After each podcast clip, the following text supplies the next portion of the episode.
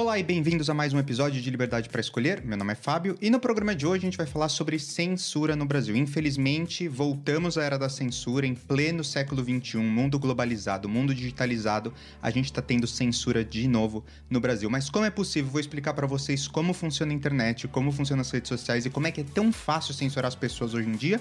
E também no final do programa vou dar algumas alternativas de redes sociais que você pode usar, não só para burlar e poder continuar nas redes sociais sem ser censurado, mas também como acessar alguns perfis que já foram bloqueados. Falamos tudo isso hoje no programa. Eu quero então usar o programa de hoje para falar um pouco é, disso que está acontecendo no Brasil, falar da censura, falar de como os consumidores eles podem se defender da censura que está acontecendo no Brasil, como é que eles podem acessar conteúdos que estão sendo censurados é, e também poder uh, utilizar a internet de uma forma um pouco mais livre. Eu sei que a gente tem o imaginário de que a internet é um espaço livre, mas na verdade não é. E eu vou explicar para vocês hoje o porquê.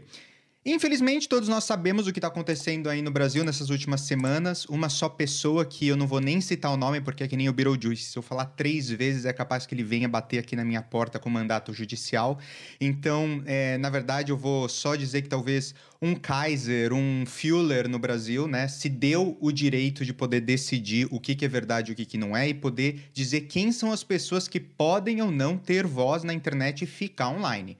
Hoje a gente tem essa pessoa que está com esse superpoder de, de decidir, né, e falar é, isso é verdade, isso é mentira, você pode, você não pode. Ele também decidiu que você, o seu tico e teco aí na sua cabeça, não tem maturidade e capacidade de decidir, discernir sozinho o que é verdade e o que não é, o que é fake news, o que não é. Então você precisa dele para poder né, mastigar a informação, te dar aquela informação na colher, na papinha, para você poder entender, porque o mundo, é, o mundo é muito complexo, muitas coisas acontecem simultaneamente, então a gente precisa de uma figura como essa. Então, hail para essa pessoa, né, que vamos manter ali naquela posição, porque é importante. A gente não pode deixar a informação é, circular livre aí e a, acabar é, acendendo uma, uma lâmpada na cabeça das pessoas das coisas que estão acontecendo.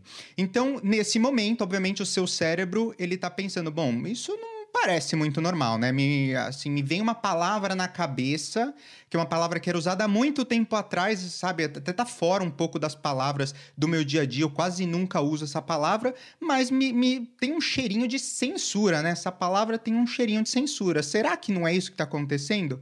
No programa de hoje eu vou falar para você que você tem razão, você não é louco, o que está acontecendo é isso, mas tem um detalhe. Não, é que a censura está acontecendo agora. A censura já acontecia há muitos anos, a internet não é um espaço livre e a gente vai tentar explicar e entender por que, que os consumidores têm essa ideia de que a internet é um espaço livre, normalmente também acreditam que é um espaço anônimo, que você pode se comunicar sem revelar sua identidade, mas na verdade não. Tudo na internet é muito bem categorizado, você consegue saber de onde está vindo, você consegue identificar quem são as pessoas e você também consegue, obviamente, calar as pessoas em qualquer momento que você quiser. Então esse é o tema do programa de hoje, espero que você fique até o final para poder entender um pouco melhor e também poder debater com a gente, colocar nos comentários qual é a sua opinião. Então, é, a gente sabe que várias pessoas já no Brasil foram bloqueadas. A gente tem, por exemplo, o Nicolas Ferreira, que é o deputado é, federal pelo estado de Minas, o mais votado na história do estado de Minas, que já também foi bloqueado. A gente tem o influencer Monark, que também teve o seu canal no YouTube derrubado por um vídeo que ele fez, é, acho que no começo dessa semana, falando sobre o resultado das eleições e falando sobre aquela live que teve sobre o resultado das eleições e, e analisando os dados das urnas, né? Então ele fez uma live comentando sobre isso. Esse vídeo foi retirado do ar e o canal dele também está inacessível para as pessoas que vivem no Brasil, mas tem um jeito de contornar, eu vou falar no final do programa.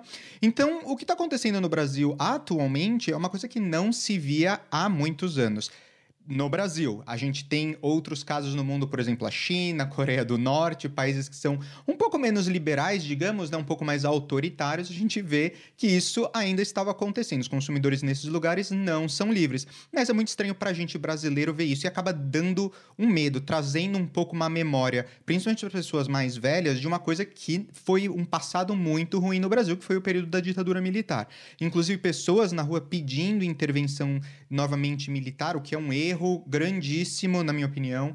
Então, é, eu quero pegar o tempo aqui para a gente ir com calma, analisando os fatos e ver e tentar entender um pouco mais por que, que é tão fácil hoje realmente bloquear as pessoas, cortar o acesso de pessoas, derrubar canais? Como é que essas empresas de tecnologia ou os provedores de internet estão todos relacionados e ali em colusão todos é, de forma às vezes é, voluntária e de algumas formas também por forma judicial, mandados e etc., que é, acabam exigindo que eles tomem algum tipo de ação mesmo que eles não querem, não queiram. Então, antes de mais nada, é importante explicar como é que funciona a internet e as redes sociais. O modelo da internet que nós temos hoje, ele tem uma série de problemas, a gente sabe muito bem disso. Mas, na minha opinião, os três mais importantes que são decisivos para toda essa história da censura são três. O primeiro é que a internet ela é centralizada, apesar dela parecer que ela não é centralizada, ela é centralizada e a gente vai falar por quê. Os governos, eles têm ou querem o poder de controlar a internet, então muitos países no mundo eles já têm esse controle e nos países que não têm o controle eles querem cada vez mais regulamentar e ter o controle de poder verificar o que está sendo postado, retirar informações, ou seja, filtrar todas as informações que os, os seus cidadãos têm acesso ali é, na internet. Então isso é um, um, grande problema hoje na, na, no modelo que a gente tem na internet, é que é centralizado, então isso facilita com que os governos tenham essa sede, nessa vontade de cada vez restringir mais o acesso às informações. E o terceiro é o modelo comercial da internet, que é majoritariamente baseado em publicidade, em anúncios. Então a gente vai falar aqui também como é que esse modelo econômico, que agora está mudando um, um pouco, a gente também vai entrar no detalhe, mas como é que esse modelo econômico acaba incentivando e facilitando esse tipo de censura. Então eu vou começar explicando aqui por que, que a internet é centralizada. E a resposta para essa pergunta, se você não sabe, é muito simples. É porque todo o tráfego de internet que chega na sua casa ou no seu celular, ele vem através de um provedor de internet. A lista com os maiores provedores de internet disponíveis no Brasil, de acordo com a Anatel em 2022, né, que detém em torno de 90% de todos os acessos no Brasil, é, e tem a maior cobertura nas principais capitais e regiões metropolitanas são sete: a Algar Telecom, a Oi, a Sky, a TIM, a Vivo, a NetVirtua e GVT.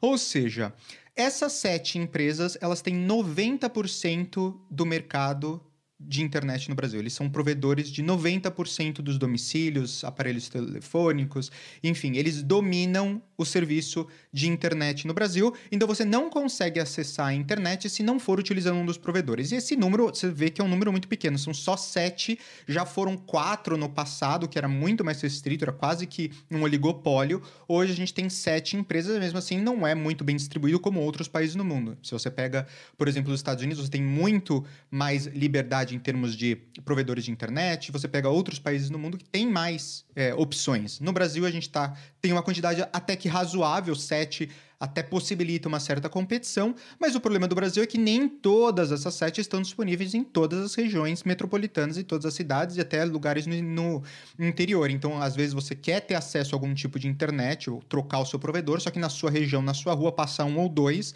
e você não tem muita opção. Então, esse claramente é um problema quando a gente fala de centralização da internet. Você não tem acesso para poder escolher qual é o provedor que você quer usar e tendo poucos números de provedores, é, todo o acesso é através deles. Você não tem muito como escapar. É, e a gente sabe também que quando a gente coloca alguma coisa na internet, essa coisa se espalha de forma exponencial. Você colocou é, uma notícia na internet, já está em 5, 10, 20 portais de notícia, muito rápido vai se espalhando, você não consegue depois tirar uma coisa que você colocou na internet. É, então, se você imagina que o governo ou o judiciário eles precisariam entrar com mandatos ou é, fazer solicitações para todos esses sites, todos esses portais de notícia, revistas, jornais e até aqueles blogzinhos pequenininhos que você talvez tinha ali o seu é, photojournal, enfim, qualquer coisa que você tinha ali na internet, eles teriam que pedir para todo mundo que publicou aquela notícia, se eles consideram, por exemplo, que é um fake news, que retirassem aquela notícia dos seus servidores e colocassem, é, removessem o conteúdo completamente da internet. E isso, obviamente, é impossível. O judiciário não tem capacidade de fazer isso, o governo não tem capacidade de fazer isso. E aí a gente fala, bom, então isso é uma das coisas boas da internet, porque você tem realmente a distribuição de conteúdo, esse conteúdo está em vários servidores, então está de, de forma distribuída e você consegue manter esse acesso livre. Não, a verdade é que o governo e, e, o judiciário eles perceberam logo no início da internet, não só no Brasil, mas no mundo inteiro, que eles não precisavam controlar os servidores e controlar a pessoa que está publicando aquilo, controlar é, o portal de notícia, o jornal, a revista. Eles precisam só controlar os provedores de internet. Se eles falarem para o provedor de internet, ó, esse link, essa página, esse site tem que ficar inacessível, bota para baixo, os, os provedores de internet eles têm que fazer. Então, isso é, é uma coisa que já acontece há muito tempo, há muitos anos no Brasil, muitos anos em vários lugares no mundo, que o, o, governo e o judiciário eles têm esse poder de poder remover, retirar qualquer coisa que está na internet. É, um exemplo disso é que se o STF ele quiser tirar o Twitter completamente do ar no Brasil, basta que ele fale para os provedores de internet, ó, oh, bloquear o Twitter, não quero que ninguém que esteja no Brasil tenha acesso qualquer solicitação que você tenha de computadores entrando no, na sua rede, no provedor, que o provedor é a pessoa que faz a conexão do seu computador com a internet. Qualquer pedido de protocolo que seja para o site do Twitter, bota para baixo, não quero, não é para completar essa transação. E os provedores simplesmente não completam a transação e o site está fora do ar. É assim que funciona. Você pode acessar de outros lugares, a gente também vai falar aqui como contornar isso, tentar usar um VPN, alguma coisa para contornar e poder poder acessar quando isso ocorre, mas é muito fácil hoje se você está no Brasil ou em, em, maior parte dos países hoje, você derrubar o acesso a algum tipo de site, algum tipo de conteúdo que você não queira que as pessoas vejam. E isso nos leva para o nosso segundo ponto, que é que os governos eles têm e querem cada vez mais controle e poder sobre o que está acontecendo. Mas antes da gente falar desse segundo ponto, eu quero pedir para vocês, se você estiver gostando desse vídeo, clica ali no curtir, também se inscreve no canal e clica no sininho para ser notificado quando novos vídeos são postados aqui no canal. Também tem a versão áudio desse vídeo disponível em todos os aplicativos de podcast. Vai lá conferir, procura pela gente por Liberdade para Escolher. Então, o segundo item aqui que a gente está falando é de como os governos eles têm e querem cada vez mais poder e controle sobre a internet. Alguns países, por exemplo, como a China e a Coreia do Norte, eles foram além no seu autoritarismo. Então, não simplesmente isso que a gente está falando do STF, por exemplo, bloquear o Twitter ou bloquear, pedir para os provedores cortarem a conexão, mas a China, a Coreia do Norte, eles foram além nesse, nesse autoritarismo digital e eles criaram, junto com seus provedores de internet, uma própria versão da internet internet, uma versão da internet segura, entre aspas, que eles chamam, é, que é uma bolha praticamente dentro da internet. Então, hoje, um chinês que acessa a internet, ele não tem o mesmo acesso à internet que você. A internet que um chinês na China hoje acessando, ele tem acesso, não é a mesma que você tem acesso do Brasil. São duas internets diferentes. A dele é uma versão verificada pelo governo chinês, controlada pelo governo chinês, uma bolha dentro da nossa internet que as informações de fora só entram na internet dele se forem autorizadas, verificadas e controladas pelas autoridades chinesas. Então é uma versão diferente da internet. Toda vez que ele acessa vídeos, é, é tudo filtrado. Então você não tem uma livre internet nesse país. Então é um autoritarismo digital ao extremo. E isso, infelizmente, já acontece em vários países no mundo. É, não estou dizendo que o Brasil está caminhando nessa direção, mas eu quero apresentar para vocês que a ideia de que a gente tem liberdade de expressão, que a gente vive num mundo com liberdade de, de é, usar a internet para poder acessar os conteúdos que a gente quer e fazer o que a gente quiser, na verdade, não é bem assim. Tem essa ideia na cabeça dos consumidores que não é muito verdade. O que é verdade é que esse tipo de controle excessivo, esse autoritarismo de forma geral, mas um autoritarismo digital é uma coisa do socialismo. O capitalismo ele não precisa controlar as informações, ele não precisa verificar as informações que estão sendo postadas, ele respeita a liberdade de expressão. Então, isso essa, essas coisas acontecem normalmente em países autoritários. E normalmente países autoritários são socialistas, comunistas, fascistas, enfim, de esquerda em geral.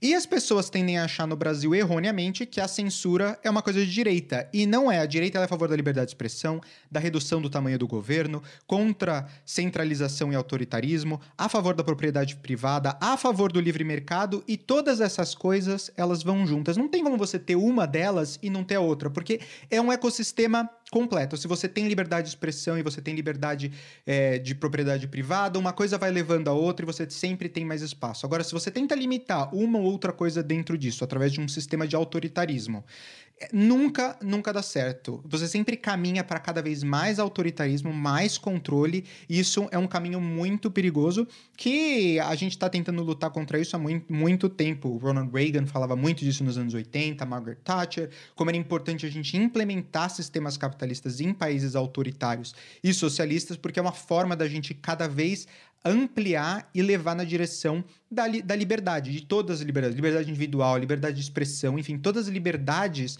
do ser humano, elas estão atreladas com a liberdade de estilo de vida que vem com um modelo capitalista, onde você é, preza pela individualidade das pessoas, preza por cada indivíduo ser uma pessoa especial e poder fazer aquilo que ela quer, porque a, os acordos que acontecem no mundo capitalista não têm força, são sempre a, acordados. Então, se eu quero vender uma coisa e você quer comprar uma coisa, a gente chega num preço, a gente fez de acordo. Não tem eu colocando a minha vontade em cima de você, eu te forçando a comprar um produto. Isso acontece em países autoritários, onde o governo fala: esse é o preço que você tem que vender, essa é a cota de produtos que você tem que vender, esses são os produtos que você pode produzir. Enfim, essa imposição não acontece no modelo capitalista. Então é muito importante a gente entender que por que, que esses modelos autoritários e esse autoritarismo digital acontece tanto em países que são socialistas e comunistas. É por isso, porque quando a gente tem cada vez mais liberdade e países mais capitalistas e de livre mercado, todas as liberdades andam juntas. Você não consegue desassociar uma liberdade da outra. Elas sempre vão juntas. E é por isso que qualquer ideologia de esquerda, a gente pode pegar desde o comunismo, nazismo, fascismo, elas não funcionam. E antes das pessoas irem aqui no comentário do vídeo falando, olha, me xingando, falando que eu sou ignorante porque eu tô falando que fascismo e nazismo é de esquerda, vamos primeiro pegar um livro, dar uma olhada, um livro de ciências políticas, dar uma olhada, dar uma folhada, dar uma lida nas definições, no, nos modelos que são socialismo, no modelo que é o comunismo, no modelo que é o fascismo, no modelo que é o nazismo, enfim, dá uma uma olhada nas descrições e depois você vem com os dedinhos um pouco mais leves antes de comentar aqui embaixo falando que eu sou ignorante, porque muitas vezes eu recebo comentários de pessoas de esquerda falando que o que eu tô falando é uma besteira. Aí normalmente quando eu tento argumentar com eles nos comentários, a gente vê que na verdade eles, eles que não sabem muito sobre o assunto. Então antes de vocês irem aqui nos comentários falando que eu tô errado, eu sou ignorante, dá uma, uma olhadinha ali num livro e depois você vem um pouco mais leve para poupar vocês de qualquer embaraçamento, constrangimento depois nos comentários, tá? Fica avisado isso.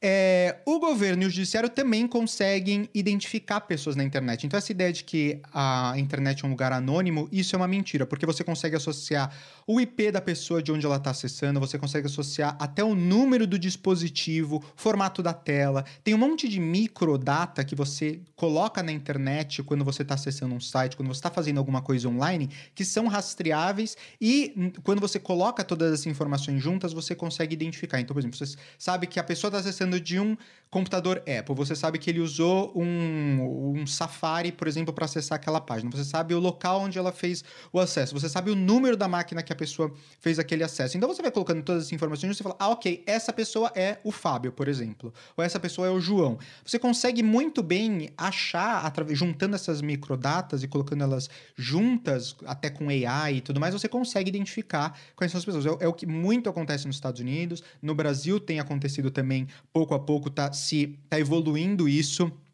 em termos de, é, de, de, tentar identificar as pessoas e tentar é, individualizar as pessoas na internet. É, e a gente sempre deixou que o governo ele tivesse esse poder, não só o poder de identificar você, mas também o poder de restringir conteúdo online. E, obviamente, tinha uma boa razão. A gente quer evitar crimes online. A gente quer evitar que coisas como, por exemplo, pedofilia, é, como tráfico de pessoas e várias outras coisas horríveis que a gente sabe que acontecem na internet, a gente quer evitar, obviamente, que essas coisas acontecem. A gente também quer punir os responsáveis por estarem disseminando e fazendo essas coisas na internet. Porém, isso criou também a possibilidade dos governos e do judiciário retirarem conteúdos que não são crime, como, por exemplo, questionar o resultado das eleições ou fazer campanhas a favor de um candidato ou de outro. Eles podem decidir, ok, vamos fazer agora uma lei que proíbe qualquer fake news. O quem define o que é fake news? Quem que categoriza o que é fake news, o que é verdade e o que não é? A gente sabe que tem um monte de desinformação sobre várias outras coisas que não são flegadas como fake news e coisas que, na verdade, às vezes são verdade, depois se provam que eram verdade, no início foram foram flagradas como fake news, que é o caso, por exemplo, nos Estados Unidos, do laptop do Hunter Biden, que é o filho do é, Joe Biden. A gente sabe que a notícia, quando ela foi lançada na véspera das eleições nos Estados Unidos, podia ter influenciado o resultado das eleições e feito o Trump ganhar. É, os jornais e as plataformas de redes sociais bloquearam aquela notícia. Hoje a gente sabe que o laptop é verdadeiro, os crimes que estão dentro daquele laptop são verdadeiros. Enfim, a gente sabe que todas as informações foram verdadeiras. Só que no início foi flegado como fake news. Quem definiu o que era fake news? Quem tem essa habilidade, esse conhecimento, esse é, é para poder julgar o que uma, uma coisa se ela é verdade ou não é, a, a análise científica, enfim quem que define, né? Esse é o grande problema quando a gente fala de fake news. Isso que está acontecendo um pouco no Brasil agora é a questão de, de questionar o resultado das eleições. Não importa se você está dizendo que teve é, alguma coisa errada ou não, só o fato de você estar tá falando sobre isso é passível hoje no Brasil de você ter o seu vídeo e a sua conta retirada. Isso entra aqui no nosso terceiro e último ponto do modelo comercial da internet, que hoje é majoritariamente, basicamente baseado em anúncios. E para falar nisso, também linka aqui, eu vou poder explicar para vocês como é que as redes sociais funcionam hoje, o Facebook, o Instagram, o Twitter, enfim, todas as redes sociais que você usa normalmente, como é que elas funcionam e como é que tudo isso está encaixado dentro desse modelo comercial. A gente se acostumou desde quem é mais, mais velho, pelo menos tem a minha idade, que começou lá no início dos anos 90 com a internet, é, a gente se acostumou com a internet sem um lugar onde a maior parte das coisas é grátis. Você no, no início podia baixar música sem pagar royalty, você é, podia ter acesso a filmes e vídeos no YouTube, que até hoje ainda é possível você acessar isso, muito, muitos deles são gratuitos. Você podia abrir uma conta no Orkut, uma conta no Facebook, no Twitter. É, e você não precisava pagar nada para utilizar essas redes sociais, essas plataformas, para se, se comunicar com as outras pessoas. Você podia colocar suas fotos, você podia mandar mensagens, você podia fazer um monte de coisa e você não tinha que pagar por esse serviço. É, o problema é que esses serviços, eles custam. Tudo que a gente faz na internet custa. Custa manter um servidor funcionando para garantir que o site vai estar tá no ar. Custa fazer o armazenamento de fotos, vídeos e posts que você coloca no, ser, no seu perfil. Custa manter em geral, contratar as pessoas para poderem manter o site funcionando, tudo isso é custo. É, e a forma como as empresas encontraram de manter os seus serviços gratuitos e ainda crescendo a sua base de usuários era dar esse serviço de forma gratuita e oferecer anúncios online. Então você, você coloca aqui as suas informações, você pode utilizar a plataforma de forma gratuita, mas em contrapartida eu vou te mostrar um anúncio aqui na sua timeline e toda vez que você vê esse anúncio, um, um, uma agência de publicidade, uma empresa tá me pagando para eu te mostrar esse anúncio. E aí depois você consegue ainda colocar mais filtros, você consegue é, colocar anúncios que são mais relevantes para aquela pessoa, porque se a pessoa ainda efetuar uma compra, você consegue cobrar ainda mais das empresas. Então isso foi evoluindo ao longo do tempo. Mas tem uma máxima na internet que é que se é, você está usando um produto ou serviço gratuito, você é o produto. O que, que eles estão fazendo então? As empresas, elas, de te, todas as empresas de tecnologia, elas vendem normalmente as informações dos usuários, dos consumidores, é, e são informações que você coloca voluntariamente na internet. Então, toda vez que você dá um like, toda vez que você segue uma página, toda vez que você coloca uma foto, toda vez que você faz uma busca, tudo isso está gerando informações para as redes sociais, para as empresas de tecnologia, elas estão criando um grande database sobre você que depois ela vende para anunciantes poderem te impactar com os anúncios deles. Não só isso, eles literalmente fazem leilões sobre a sua informação. Então, as empresas estão competindo para comprar suas informações, comprar espaço, porque tem muitos no, no, auge ali, alguns anos atrás, principalmente durante a pandemia, que foi o auge, estava todo mundo em casa. O único jeito de você ver um anúncio era você estar tá nas redes sociais e receber esse anúncio das empresas e comprar online, etc. As empresas colocaram muito dinheiro em anunciar. Isso fez com que as empresas, na verdade, estivessem competindo, porque os espaços que você tem ali disponíveis, por exemplo, no seu Facebook, no seu Instagram, para ver anúncio, você vai ver um anúncio, por exemplo, a cada duas estava olhando nos stories, a cada três stories que você passa, você talvez veja um anúncio. Não dá para o Facebook colocar um para um. um. Um story, um anúncio. Um story, um anúncio. A experiência do usuário fica muito ruim. Então, a quantidade de anúncios que ele consegue mostrar para uma pessoa é limitada. Então, que, que, anunciante que vai ganhar aquele espaço? O anunciante que paga mais. Então, o modelo de leilões é muito comum dentro das redes sociais para poder vender as suas informações de forma que as empresas tomem a melhor decisão e escolham você para anunciar os seus produtos. E por que, que isso é um problema?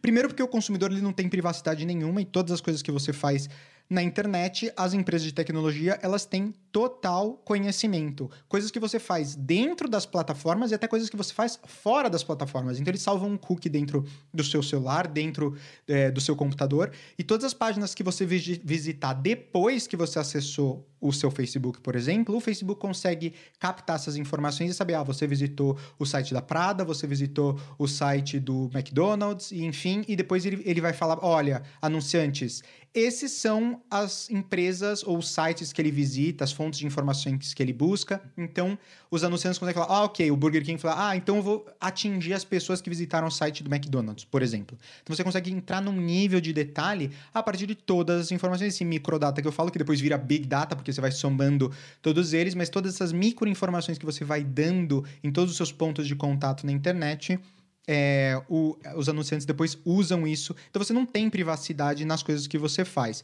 É, isso gera milhares de informações sobre você, sua localização, seus hábitos de consumo, etc, etc. E isso, obviamente, é leiloado no modelo que eu falei. Mas mais importante do que isso, voltando ao nosso assunto de censura online é que as empresas elas têm total controle sobre você e sobre o seu perfil. Por quê? Porque você não é o cliente, o cliente são os anunciantes. O usuário, a pessoa que está dentro da plataforma, ela é um produto. Você está dando as suas informações e eu estou usando você para apresentar os anúncios. Mas se as empresas de tecnologia amanhã tiverem que responder para alguém, não é para o usuário que usa a plataforma. De certa forma, o usuário tem que se manter visitando a plataforma para manter o número de visitantes e eles poderem vender vocês para os anunciantes. Mas eles, na verdade, prestam é, contas para os anunciantes e para os membros do board, para os acionistas das empresas, não para o usuário final. O usuário final não tem controle. Então, se eles acham que aquele usuário tem que ser removido, se eles não, não você não está pagando por aquele serviço, eles podem a qualquer momento decidir o que, que vai acontecer com você dentro daquela plataforma, ou com um grupo de pessoas dentro daquela plataforma, decisões que às vezes eles, obviamente, tomam a partir de uma estratégia, e eles podem, por exemplo, tirar uma quantidade, ah, eu não quero esse nicho de pessoas dentro da minha plataforma ok, corta, tira essas pessoas. Isso acontece muito, inclusive na China, por exemplo, se você fala de, de racismo no Brasil, esse tipo de coisa, no, no, na China acontece racismo de verdade. Povos é, que não são tradicionais ou minorias na China, elas são completamente colocadas para fora da sociedade, não têm acesso a nada, não conseguem acesso nas redes sociais, não conseguem acesso à internet. Enfim, isso num modelo autoritário, obviamente, vai para um limite extraordinário, mas a gente começa a ver já em lugares livres, por exemplo, os Estados Unidos, que isso acontece de vez em quando. Você pega ah, pessoas que têm um, um viés político de certa forma, vamos limitar o reach, né, o, o alcance das publicações que eles fazem, ou vamos tirar eles, proibir eles completamente da internet internet. E esse é o problema hoje das redes sociais. A gente sabe que empresas como o Facebook, né, que na verdade a Meta, que é dona do Facebook, o Instagram, o WhatsApp, o Twitter, o Google, que é dono do YouTube, eles estão em colusão com governos no Brasil e no mundo inteiro. Isso significa que essas empresas de tecnologia elas trabalham ativamente com os governos, fazendo moderação de conteúdo e também alterando seus algoritmos de busca e visualização para mostrar conteúdos que eles acham que são relevantes para você. Então, não são os conteúdos que estão sendo colocados necessariamente na plataforma, mas dos conteúdos que estão sendo colocados, quais eles acham que você merece ver. Então, começa a aparecer um pouquinho a história que a gente falou no começo, né? Alguém que diz para você o que que você que faz o discernimento, mastiga a informação para você e fala, ok, isso você pode ter acesso, essa informação é tranquila. Essa informação melhor você não ter acesso, é melhor a gente não te mostrar. É, e isso foi muita verdade durante a pandemia. A gente viu que as únicas fontes oficiais de informação durante a pandemia eram fontes governamentais que inclusive foram os maiores geradores de fake news do século durante a pandemia. Eles fizeram várias recomendações durante a pandemia de saúde que foram cientificamente comprovadas ineficazes. É o caso das máscaras, que a gente teve que usar. A gente fez crianças de 4 anos, 3 anos usar máscara. Hoje elas estão com um problema de dicção porque elas tiveram que usar máscara, sendo que elas não pegavam Covid, sendo que a máscara não reduzia o nível de transmissão. Isso não sou eu falando falando, vocês podem buscar as informações na internet, elas estão disponíveis, os estudos científicos, vários estudos científicos. Até hoje, as empresas, por exemplo, o CDC, que é o Centro de Controle de Doenças nos Estados Unidos, eles não recomendam mais as máscaras. Mas eles falaram tanto de máscara que hoje eu ando na rua ainda vejo gente usando máscara, inclusive ao ar livre, onde não tem a mínima chance de contágio e foi uma lavagem cerebral tão grande das pessoas que elas precisavam usar máscara e não tá tendo a mesma retratação, a mesma é, o consertar o dano que eles fizeram em termos de desinformação, porque eles foram tão empurradas essas informações durante a pandemia, principalmente na, nessa colusão entre o governo e as redes sociais, que hoje essa informação se tornou como se fosse uma verdade absoluta e ela não é. Então isso é só um exemplo do mal que pode fazer essa colusão entre as empresas de tecnologia e fontes autoritárias de informação, por exemplo, o governo. É, de forma também que como é que essa, esse acordo, né, essa colaboração entre as empresas de tecnologia e o governo acontece? Ela pode acontecer de forma imposta ou de forma autônoma. De forma imposta é quando os governos eles criam leis e regulamentações que obrigam essas empresas a colaborar ou através de decisões judiciais. Vai lá, tem uma decisão judicial, fala, ó, você tem que fazer isso, e aí eles têm que obedecer. Então, é, quando por exemplo, a justiça pede para empresas liberarem os dados de usuários por causa de uma investigação criminal, isso cai nessa, nessa questão de decisões judiciais. Ou quando eles pedem para retirar conteúdos ou até mesmo remover usuários das plataformas através de uma decisão judicial. Então, isso seria, digamos, a forma imposta. Ou porque tem uma lei, uma regulamentação que coordena isso, que ah, normalmente acontece muito mais em países autoritários, mas a gente já vê em alguns países livres também surgindo uma ou outra lei e regulamentação que está tá filtrando e reduzindo a liberdade na internet, mas muito mais por decisões judiciais. Mas também o que me choca ainda mais é a questão das autocensuras, assim, é, que seria uma, uma é, de forma voluntária e autônoma as empresas de tecnologia fazerem esse tipo de censura. É, acontece muito essa in iniciativa própria da empresa ou porque ela está fazendo um ativismo a favor de uma causa específica, é, e isso acaba gerando ali uma autocensura. É, eu sei que parece muito estranho, mas é uma coisa muito normal, é, tem acontecido demais isso. É, empresas privadas, na maior parte dos países, incluindo os Estados Unidos, onde a liberdade de expressão ainda é quase como se fosse um bem sagrado. Isso tem acontecido limitado à liberdade de expressão nos Estados Unidos. Essas empresas têm autonomia para definir suas próprias regras, termos de condição e termos de serviço. Então, as empresas de tecnologia, a gente fala muito de liberdade de expressão. liberdade de expressão, obviamente, é um direito individual e é um direito sagrado que deveria ser sempre é, visto como um, direito que, não, que, as pessoas não podem tocar, né? Que tem que ser aquele, aquele, aquele direito sagrado. Só que existe uma coisa também dentro da propriedade privada que, se você está prestando um serviço, um produto, você pode ditar quais são as suas próprias regras, quais são os seus próprios termos e serviços, como é que você vai pro prover aquele serviço para os seus usuários. Você pode criar suas próprias regras.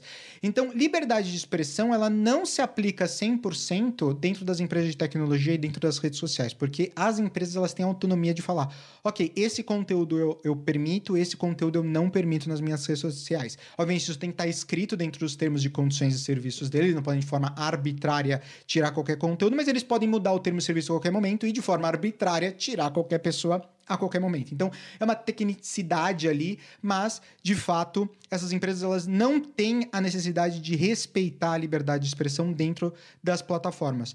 O usuário ele tem que respeitar as regras, né?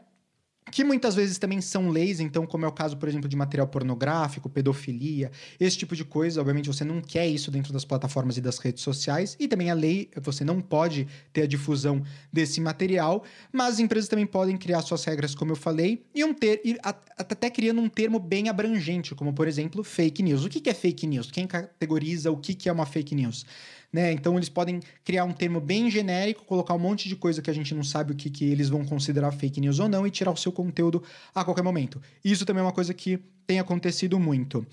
É, e principalmente durante a pandemia. Um outro exemplo de como as empresas de tecnologia fazem essa autocensura é o caso do Donald Trump também. O Donald Trump ele teve suas contas nas redes sociais desativadas quando ele ainda era presidente nos Estados Unidos. Ele ficou três meses depois de ser removido de todas as redes sociais, ainda no cargo de presidente. Eles tiraram a possibilidade do presidente dos Estados Unidos de se comunicar com os cidadãos. Então, se tivesse uma crise, se tivesse algum problema, eles precisassem se comunicar através das redes sociais com as pessoas, ele não conseguia fazer isso. Ele tinha que usar os, os veículos de mídia tradicionais, e os veículos de mídia tradicional, obviamente, eles filtram porque eles têm um viés. Então, eles não dão a informação exatamente como ela foi colocada. Então, eles cortaram a comunicação do presidente americano com o público. Ele quebrou alguma lei? Ele quebrou alguma coisa? Não.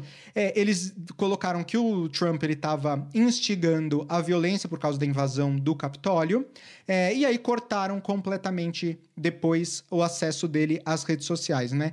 Até, são dois anos já que se passaram que ele está fora das redes sociais. Não teve nenhuma prova em corte de que realmente ele estava incitando a violência, mas até agora ele não foi autorizado a voltar em nenhuma plataforma de rede social. Ele foi banido completamente. Então, isso é um exemplo. Eu não estou dizendo aqui é, se você gosta ou não do Donald Trump, isso aqui é irrelevante, mas é o fato de que se eles conseguem calar um presidente americano que está no cargo e depois se torna um ex-presidente, mas enfim, que não foi comprovadamente culpado de nenhum crime e de forma arbitrária você consegue tirar ele de qualquer plataforma, por que, que eles não conseguiriam fazer com você, que é um, um mero civil, uma mera pessoa que, que não, tem nenhum cargo né, de importância para se comunicar com as pessoas? Enfim, é só para mostrar que isso é muito possível. Aconteceu também com o Parler, né, que era uma rede social que estava crescendo muito, era um competidor direto do Twitter.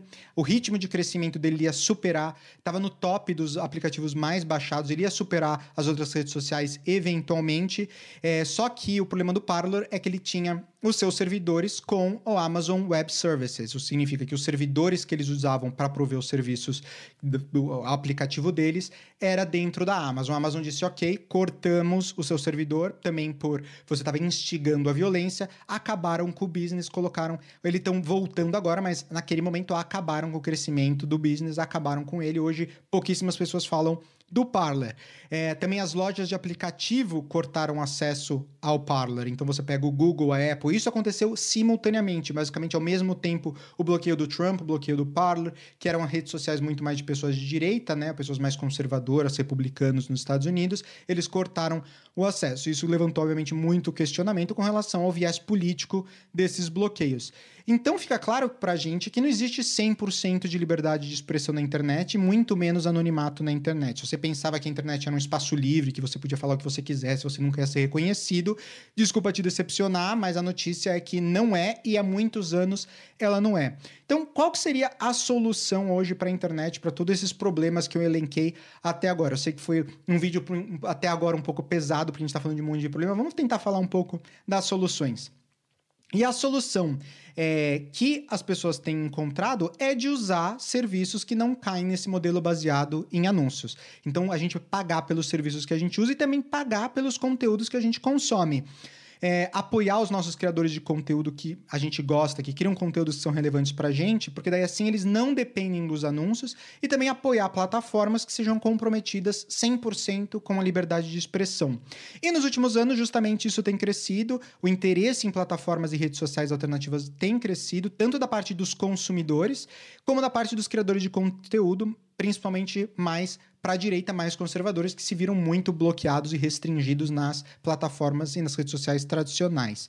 É, eles, ainda mais porque essas empresas tradicionais de tecnologia, essas, esses grandes nomes, eles têm declaradamente, eles são um antro de empresas de tecnologia de esquerda. Eles são declaradamente, fizeram várias pesquisas, perguntaram para os funcionários dessas empresas se eles votam para a esquerda ou para a direita, se eles eram democratas ou republicanos. Majoritariamente, a grande parte é de esquerda. Então, a, a, quantidade de pessoas de direita ou declaradamente de direita que vota mais para a direita, mais republicano, que trabalha nas empresas, é um percentual muito pequeno. Então, a gente vê que tem um viés dessas empresas de tecnologia e se comprometer com empresas de tecnologia que não tenham esse viés, talvez seja a melhor coisa para se fazer.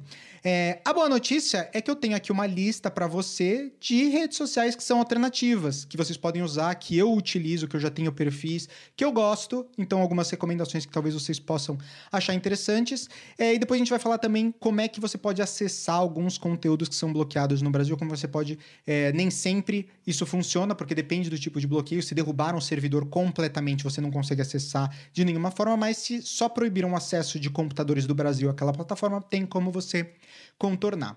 Então, vamos começar pelas redes sociais alternativas. Qual que seria um substituto para o Facebook? O que eu mais gosto é o Gab. O Gab, ele é ele tem mais ou menos a mesma pegada de um Facebook, então mesmo look and feel, é meio que um board onde você pode postar ali suas, suas fotos, vídeo, fazer textos, enfim, ele tem um pouco mais de, de features, né, do que o Facebook tinha, é mais um Facebook no começo, quando ele, quando ele surgiu, é, é uma plataforma que eu acho bem bacana, é uma verdadeira rede social, na minha opinião, porque os conteúdos, eles não têm nenhum tipo de algoritmo que promove mais um conteúdo ou outro, que diminui o alcance de algum conteúdo, se você segue uma pessoa, você vê o conteúdo que ela posta. Não tem alterações, modificações do algoritmo para facilitar um anunciante ou outro, alguma coisa assim. Inclusive, não tem anúncios. Ele, ele funciona completamente com doações. Você pode abrir sua conta gratuita, mas uma vez que você está lá, se você se sentir inclinado a doar, eles obviamente recebem doações e a forma como eles recebem, como eles se mantêm no business é através das pessoas que utilizam a plataforma doando. Ou mensalmente ou anualmente, ou inclusive uma vez só você pode doar e baseado no seu uso, baseado em quanto você gosta da plataforma, você pode colaborar. Uma coisa que é legal também no Gab é que eles têm os seus próprios servidores, então eles não ficam no risco de serem tirados fora do ar, como aconteceu com o Parler. Como eu falei, o Parler tinha os seus servidores no Amazon Web Services, a Amazon, que é muito de esquerda, né? O, o Jeff Bezos, inclusive, ele tem um jornal que é o Washington Post, que é um jornal extremamente de esquerda nos Estados Unidos, então ele é declaradamente de esquerda. É, então, se você tem um viés, um, por exemplo, um pouco mais de direita, você tem medo que seu é, servidor caia, fique fora do ar e que você não tenha mais acesso, você não teria contratado serviços com a Amazon Web Services, que é o caso da Gab. Eles criaram, custa muito mais, é muito mais complicado, você precisa de muito mais staff para manter um servidor operando para um site, para um app? Claro que sim, mas ele te dá a segurança de que aquele seu site nunca vai ser tirado do ar, porque o provedor do seu servidor ali, ele decidiu que você que, que ele não quer mais o seu negócio, que ele quer botar você para fora.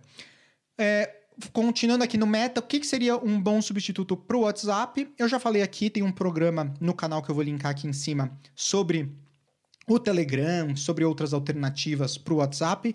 Mas o Telegram é uma boa alternativa se você gosta de trabalhar com grupos, principalmente porque tem um pouco mais de privacidade, segurança e o código é aberto. Eu falei nesse vídeo é, aqui no, no canal muito sobre isso, entrei bem no detalhe, se você quiser vai lá assistir. Mas, se você quiser fazer uma, uma, forma de comunicação de mensagem que é P2P, ou seja, de pessoa para pessoa, ou seja, não grupo, o melhor é o Signal. O Signal é o mais seguro, ele é completamente encriptado, não tem como as empresas terem acesso à sua informação. Você praticamente está de forma anônima quando você está utilizando o serviço. Então, se está procurando por uma forma de mandar mensagens de forma segura, é a forma que eu uso quando eu tenho que mandar dados sensíveis, conversas privadas com as pessoas que eu não quero que ninguém tenha acesso, jornalistas não tenham acesso, etc. Eu utilizo o Signal, que é a forma mais segura de me comunicar. Uma outra alternativa, então, para o Twitter, né? Na verdade, o Twitter, se você tem acompanhado, fiz dois vídeos aqui no canal muito legais sobre o que, que, eu imaginava que ia acontecer com o Twitter quando o Elon Musk comprasse o Twitter. Isso aconteceu, o Elon Musk nas últimas semanas ele oficializou, comprou, já é o novo dono do Twitter, já tá mudando um monte de coisa. Então, é, eu eu, eu, na verdade, estou com um sentimento positivo com relação ao Twitter. Eu ia trazer alternativas para o Twitter, inclusive tem o Parler, que eu tenho uma conta também no Parler, as pessoas ainda utilizam o Parler, mas é, o, o Twitter ainda é o grande nome. Eu acho que ainda não tem um substituto. Uh, os grandes, as mais importantes pessoas, é, é, presidentes, diretores, enfim, pessoas que você normalmente, atletas, pessoas que você não teria acesso em outras redes sociais, você consegue se comunicar, tagar elas e elas normalmente vão te responder no Twitter. Então existe uma comunicação muito diferente no Twitter que não tem em nenhuma outra plataforma. Com a compra do Elon Musk, e ele está muito comprometido com a liberdade de expressão, eu acho que isso vai melhorar, isso vai aumentar com o tempo. Então eu não abandonaria o Twitter completamente, eu acho que ainda vai ter mais segurança, mais privacidade, eu manteria isso. É, então eu acho que o Twitter ainda é uma, um lugar que eu recomendaria, mas se você está procurando uma alternativa, o Parler ainda é uma boa alternativa. É, qual seria um substituto para o YouTube? O Rumble. O Rumble, ele é uma plataforma de vídeos autônoma também, tem seus servidores independentes, é um ótimo lugar para colocar. A interface deles ainda está se desenvolvendo, então é uma interface lembra muito o, o, o, YouTube no começo, que tinha aquela plataforma um pouco é, rústica. É, mas se você tem a minha idade ou mais velho do que eu e você lembra do YouTube no começo, acho que você vai se familiarizar e é bacana de usar.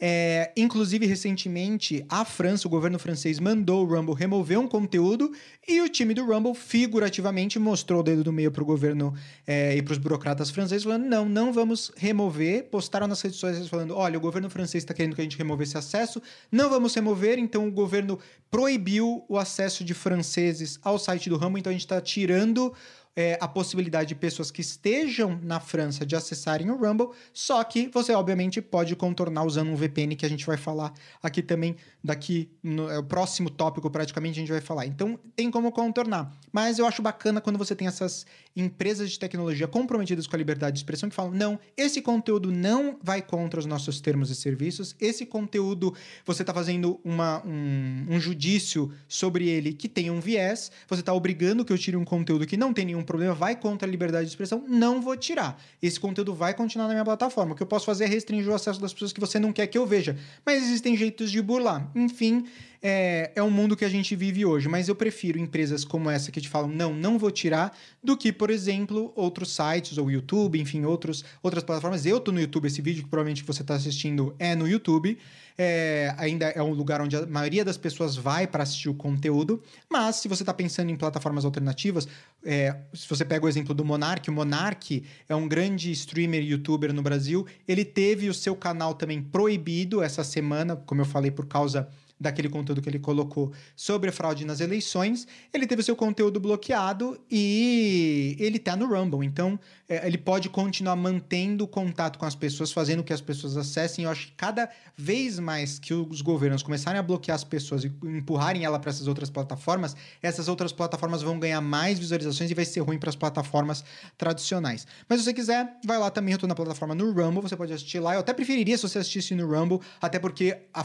a forma de compartilhamento de monetização do Rumble é muito melhor do que o do YouTube. Enfim, mas é, você tem opções, é isso que eu quero chegar aqui no final. Você pode sempre estar tá buscando alternativas, você não está limitado a acessar o conteúdo. Então, aquele vídeo, por exemplo, do Monark ainda está disponível no Rumble. Você pode ir lá assistir, mas você não pode assistir ele no YouTube.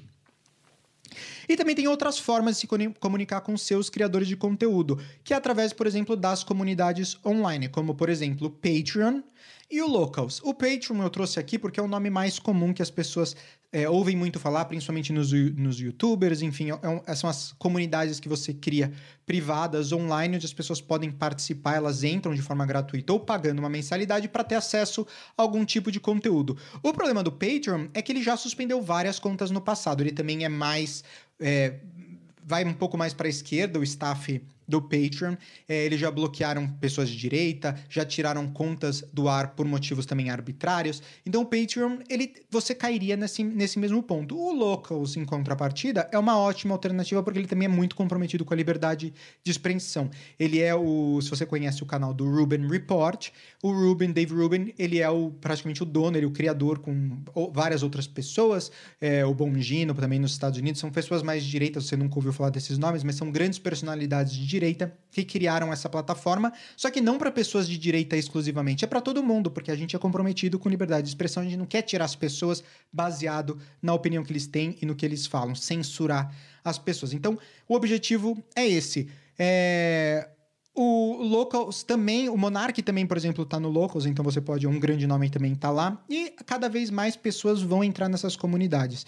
Então, é, essas são as plataformas que eu mais gosto. Eu vou deixar o link na descrição de todas essas plataformas, inclusive com o meu link lá para você poder me seguir em todas as plataformas se você quiser. A gente pode criar uma nova discussão, uma nova comunidade em todas elas. É, e se vocês conhecem mais alguma rede, mais alguma é, rede social alternativa, deixa aqui nos comentários. Compartilha com a gente, talvez eu não conheça, eu queira conhecer. Talvez eu não tenha dado ênfase nesse vídeo, mas as pessoas que estão assistindo talvez se interessem em também conhecer. Então deixa nos comentários se vocês conhecem também. Me digam o que vocês acham dessas sugestões que eu dei. É, quando vocês se inscreverem, vocês podem navegar, ver o que vocês acham, se a, se a interface é bacana, não é? Você pode também deixar o seu comentário. Vamos então para o nosso último assunto, que é como a gente pode talvez burlar um pouco ou, né, dar aquela escapada dos conteúdos que foram restringidos no Brasil. É, em grande parte, é muito possível fazer isso utilizando um VPN. Se você nunca ouviu falar dessa sigla VPN, ela significa Virtual Private Network, ou seja, rede privada virtual. E em termos bastante simples, eu vou simplificar muito aqui, obviamente é um pouco mais complexo do que isso, mas o VPN, ele cria uma rede de comunicação privada dentro da rede de comunicação pública ele coloca todo o tráfego do seu computador, do seu modem, da sua internet dentro de um túnel e te conecta num servidor. E toda essa informação é criptografada, ela utiliza protocolos de segurança, então você não consegue que as pessoas vejam que você está trafegando dentro desse túnel e você consegue acessar um servidor em outro lugar. Então você pode acessar, por exemplo, um VPN, um servidor que esteja na Itália, na França, nos Estados Unidos. Acessando isso quando você coloca o endereço do site que você quer visitar, o site pensa que você está visitando de onde do endereço de IP do servidor que está te dando aquele acesso. Então, se você está acessando um, um, servidor nos Estados Unidos, um VPN nos Estados Unidos, quando você acessa o Twitter, o Twitter acha, ah, ok, esse IP eu reconheço é dos Estados Unidos. Então, ele libera todos os conteúdos que são dos Estados Unidos. Então, no caso do Monark, de novo, pegando ele aqui como exemplo, porque foi um exemplo recente, eu sei que muita gente conhece, ele tem mais de 3 milhões de seguidores no YouTube. É, então, um exemplo recente muito bom de eu fazer aqui. O, o, canal dele caiu só no Brasil. O YouTube derrubou o acesso só de pessoas que estão no Brasil de acessarem o conteúdo. Eu consigo continuar. Eu tô aqui na Itália, eu consigo ver o conteúdo dele. Então, porque quando eu acesso do meu computador, o, YouTube ele fala: ah, ok, o Fábio tá na Itália, então esse conteúdo não tá bloqueado na Itália. Ele tem acesso, ele consegue ver. A mesma coisa acontece com o perfil é, do Nicolas Ferreira no, no Twitter, que foi bloqueado no Brasil, mas eu também aqui consigo acessar. E você no Brasil consegue acessar utilizando uma, um VPN. Existem serviços de VPN gratuitos é, que você pode pesquisar, mas eu recomendo sempre utilizar serviços de VPN pagos, normalmente pela mesma ideia de que se você está utilizando um serviço que é gratuito na internet, um produto que é gratuito, você é o produto, eles estão vendendo as suas informações. Se você quer privacidade e segurança, você tem que pagar por um serviço de VPN. É, eu particularmente uso o ExpressVPN, mas você pode usar também o hum, Proton, VPN, enfim, tem várias outras. O Brave agora, o browser que você usa para acessar a internet, eles têm um VPN próprio dele já incluso, é, que é gratuito, você pode utilizar. Então existem algumas alternativas gratuitas e pagas que você pode é, tentar. E quando você conecta, basta um clique, você ativa uma chavinha, você ligou. Normalmente você também tem que selecionar qual o servidor que você quer. Você pode escolher uma região específica se você quer desbloquear um conteúdo específico. Inclusive, você pode usar isso para Netflix é, Amazon Prime para ter acesso a conteúdos de outros países. Então, às vezes, os filmes que você tem no Brasil não são os mesmos nos Estados Unidos, não são os mesmos na Itália. Você quer ver uma quantidade de filmes diferentes, você acessa um VPN, ele pensa que você está numa outra região, ele te mostra o conteúdo de uma nova região. Você perde, obviamente, as legendas, aquelas coisas que você tem em português, mas você tem um pouco mais de facilidade com o inglês e outras línguas, você consegue abrir aí um catálogo muito maior. Então, essa é a grande beleza do VPN. É você poder mascarar o seu IP original, utilizar um servidor alternativo e acessar conteúdos que talvez sejam bloqueados. Espero que vocês tenham gostado desse grande detalhamento de como é que tudo funciona e por que está acontecendo essa, essa censura tão grande hoje no Brasil. É dessa minha pequena lista aí de alternativas que talvez vocês achem interessante também, porque que eu acho que vocês têm que usar o VPN, eu recomendo de verdade que vocês usem, não só para poder acessar os conteúdos, utilizem sempre, te dá segurança, te dá tranquilidade de saber que a maior parte dos sites não vai conseguir ver as suas informações, não vai conseguir reconhecer você, é, menos microdados você vai estar vai tá disponibilizando aí para essas grandes empresas te seguirem, então utilizem sempre um VPN, é sempre muito bom. Obrigado por assistirem esse episódio. Lembrando de novo de curtir, seguir o canal, se inscrever, enfim, fazer tudo o que tem que fazer, clicar no sininho. É, e nos vemos na semana que vem. Tchau.